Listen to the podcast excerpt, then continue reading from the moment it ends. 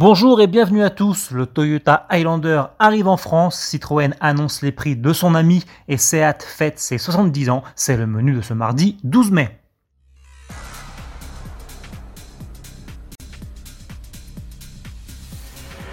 Et de 4, après le CHR, le RAV4 et le prochain Yaris Cross, Toyota va lancer un quatrième SUV sur le marché français. Son nom, le Highlander.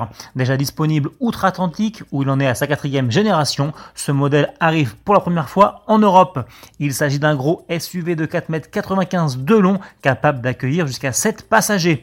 Il repose sur la même plateforme que le RAV4, auquel il emprunte aussi la motorisation, un 4 cylindres de 5 hybride, qui développe ici non plus 222 mais 244 chevaux, le tout avec 4 roues motrices. Toyota annonce également un volume de coffre compris entre 658 et 1909 litres et une capacité de tractage de 2 tonnes. La commercialisation est prévue pour le début de l'année 2021, mais les prix restent encore à connaître.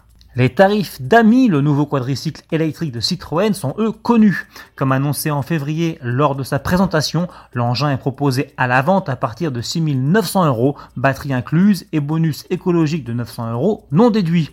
Les commandes sont ouvertes depuis le 11 mai uniquement en ligne sur la boutique de Citroën. Et à partir du 15 juin, Ami sera également proposé et visible dans 39 magasins Fnac et Darty répartis sur l'ensemble du territoire.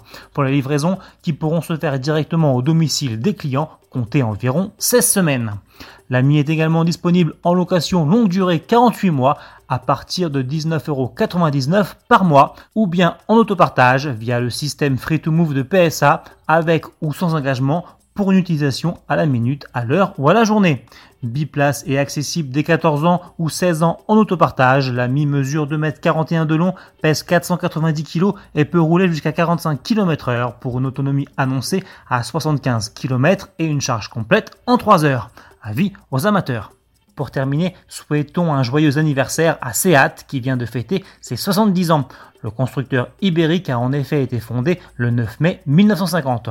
La première voiture, un modèle 1400, ne vit toutefois le jour que trois ans et demi plus tard, le 13 novembre 1953, à l'usine de Barcelone, où travaillaient à l'époque quelques 925 employés pour une production de seulement 5 véhicules par jour. Mais dès juin 1957, la fabrication de la petite 600 construite sous licence Fiat et donc cousine de la Fiat 600, fait basculer Seat dans une autre dimension. Dès lors, les modèles se succèdent, de l'Ibiza en 1984 à la Leon en 1999. Entre-temps, en 1986, la marque est passée dans le giron du groupe Volkswagen. Plus récemment, en 2016, le constructeur a cédé à la mode des SUV avec l'ATK avant de lancer la marque indépendante et sportive Cupra en 2018 et de se convertir en 2019 à l'électrique avec la Mi zéro émission. Résultat, 70 ans après sa création, Seat c'est aujourd'hui plus de 19 millions de véhicules produits, un chiffre d'affaires de plus de 11 milliards d'euros en 2019 et environ 15 000 employés. Feliz cumpleaños Seat, joyeux anniversaire Seat. Salut